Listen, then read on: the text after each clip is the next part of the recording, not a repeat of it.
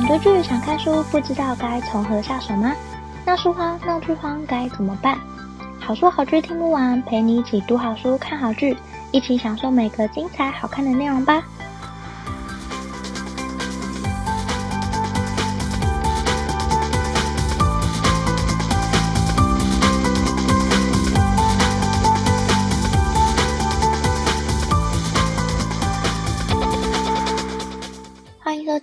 书好剧听不完，陪你一起读好书看好剧。大家好，我是 Jenny。这个节目是跟大家分享我看过的好书好剧，可能不见得是最新的书、最有人气的剧，但是是我内心觉得很好看的故事，想推荐给大家。那我们今天的节目马上就要开始喽。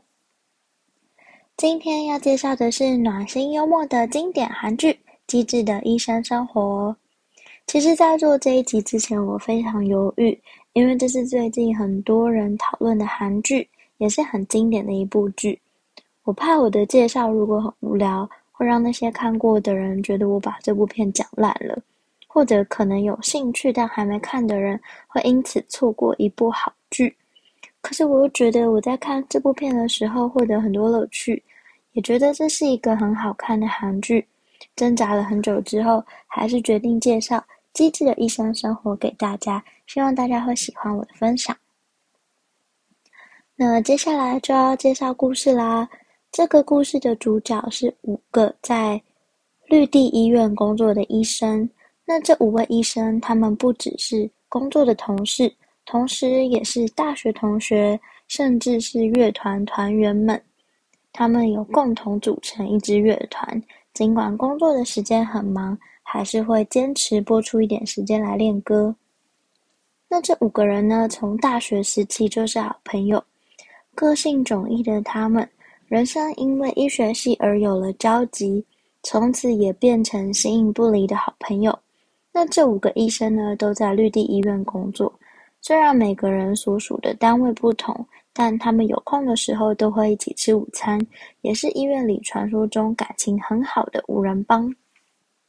那五人帮里面唯一的女生蔡颂和，他是一个非常聪明、厉害又愿意提携后辈的温暖前辈。他同时也是一名神经外科医师。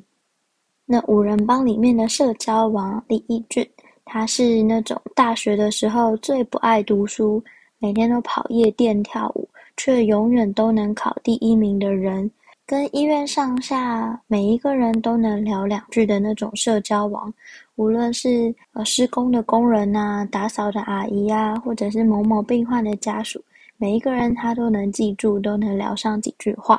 同时，他也是一位肝脏移植手术的高手。那安正元呢？他是一个对大家都温暖可亲，同时，也是一名信仰非常虔诚又很热爱孩子的小儿科医师，但他内心只想成为一名神父。那硕亨，他是一个看似非常冷漠的妈宝，什么事情都要问妈妈。例如五人帮要一起去吃晚餐，他会打电话说：“妈，你觉得我们晚上吃什么比较好？”或者是“不行，我这个礼拜六跟妈妈有约吃午餐，没有空跟大家见面”等等。他是一个看似冷漠，宁可自己在办公室一边看《新西游记》一边吃泡面，也不愿意和不熟的人一起吃饭的一位妇产科医师。但他其实是一名非常关心孕妇的医生。最后一个是俊焕，他看似非常难相处，讲话也很尖酸刻薄，可是他其实人非常好，也很关心后辈的一名胸腔外科医生。故事呢，就是以这五位主角为核心往下发展。一开始看的时候会很不习惯，因为主角很多，又是多线叙事，而且每一个医生旁边都有相对应的研究医生，像是胸腔外科的研究医生们、外科的研究医生们、神经外科的研究医生们、实习医生们，以及这五位主角，他其实人物非常的多。然后视角不断的切换，一开始要认识这些角色，他们所在的科别会遇到哪些病患，加上实习医生、研究医生，其实在故事里也有多重的叙述，所以你前面几集在看的时候，会不断的在脑中整理这些资讯。前面的几集可能会需要先花一点时间适应这部片的叙事手法以及角色，但是越往后看，你会慢慢认识越来越多的角色，也会觉得他们非常的立体跟鲜明。呃，不只是五人帮主角这五个人很立体之外，甚至连他们身边的医生们啊，实习医生们，每一个角色其实都叙述的非常立体。那这部剧集的长度非常长，每一集几乎都有一个半小时，第二季也不例外。但故事几乎都围绕着这五个人身上发生的事情，可以看到每个医生面对不同的患者，以及面对患者的态度。还有这些患者们以及病患家属的众生相，像是丈夫在妻子生产孩子之后，第一个反应是哭着对老婆说辛苦了，而不是先去看孩子一眼；或者是，呃，某某家族的所有人都希望媳妇可以捐肝给公公；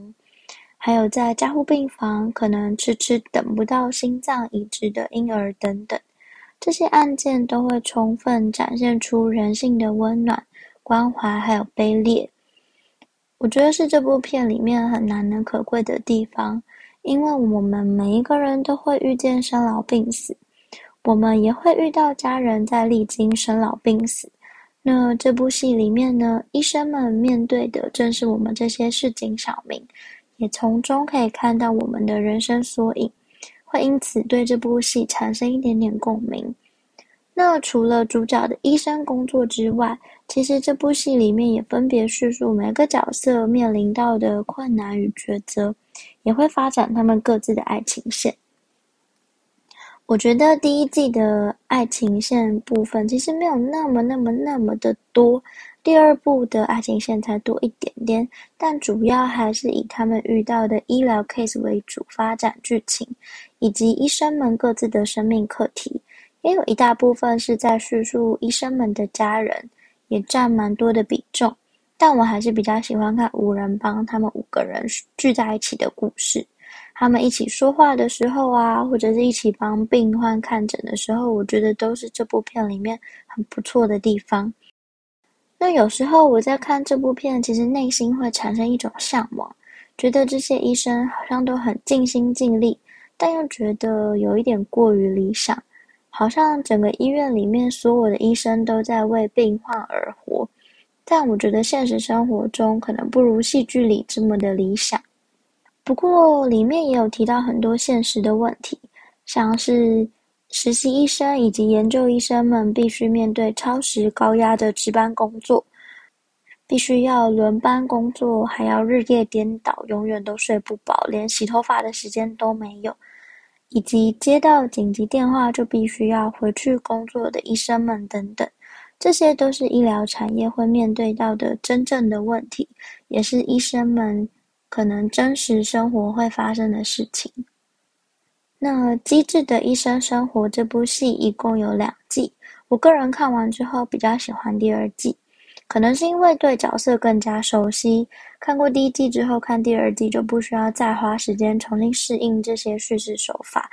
也因为对角色都有基本的认识，所以在看第二季的时候很可以立刻进入状况，再加上第二季是把很多第一季的线收完。看完之后呢，也觉得内心比较没有遗憾的感觉。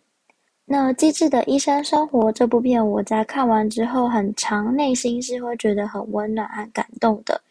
可是同时，因为这部片也是医疗剧，所以会有很多面对生离死别的场景。当然，不免俗的，一定也会有悲伤和难过的情节。但大部分的剧情看完都是很温暖人心的，也会觉得心里暖暖的。很想很想去绿地医院看病看看。虽然我每次看完医疗剧之后，都会觉得这些医生固然非常非常的伟大，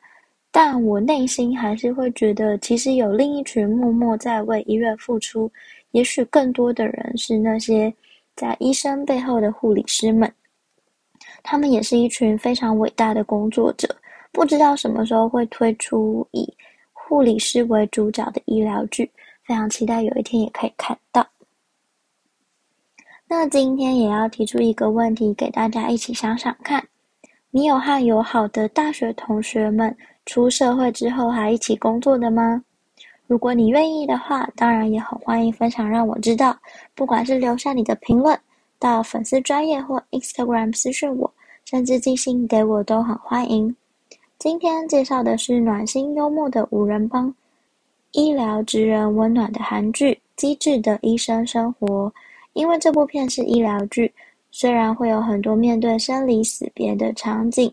有悲伤和难过的情节，但大部分的剧情都是温暖人心。看完之后，心头会觉得非常温暖，推荐给想看写实、温暖又幽默的医疗剧的你。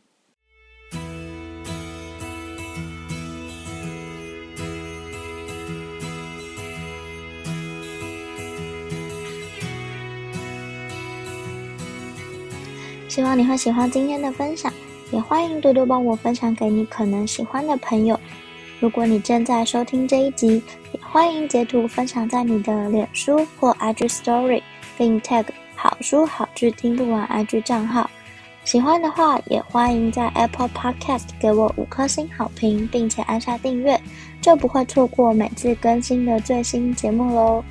如果有任何想对我说，想跟我分享，甚至想推荐给我的好书好剧，都欢迎写下评论让我知道，或者到好书好剧听不完粉丝专页或 Instagram 私讯我，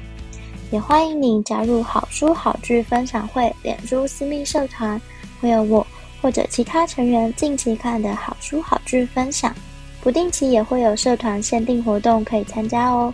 有兴趣的话，欢迎上脸书搜寻好书好剧分享会，很欢迎你一起加入。如果想更支持我的话，也欢迎请我喝杯咖啡。真的非常感谢听到这里的你，你的每一个聆听、鼓励或批评，都能激励我做出更多更好的节目内容哦。好书好剧听不完，陪你一起读好书、看好剧。我们下次再见，拜拜。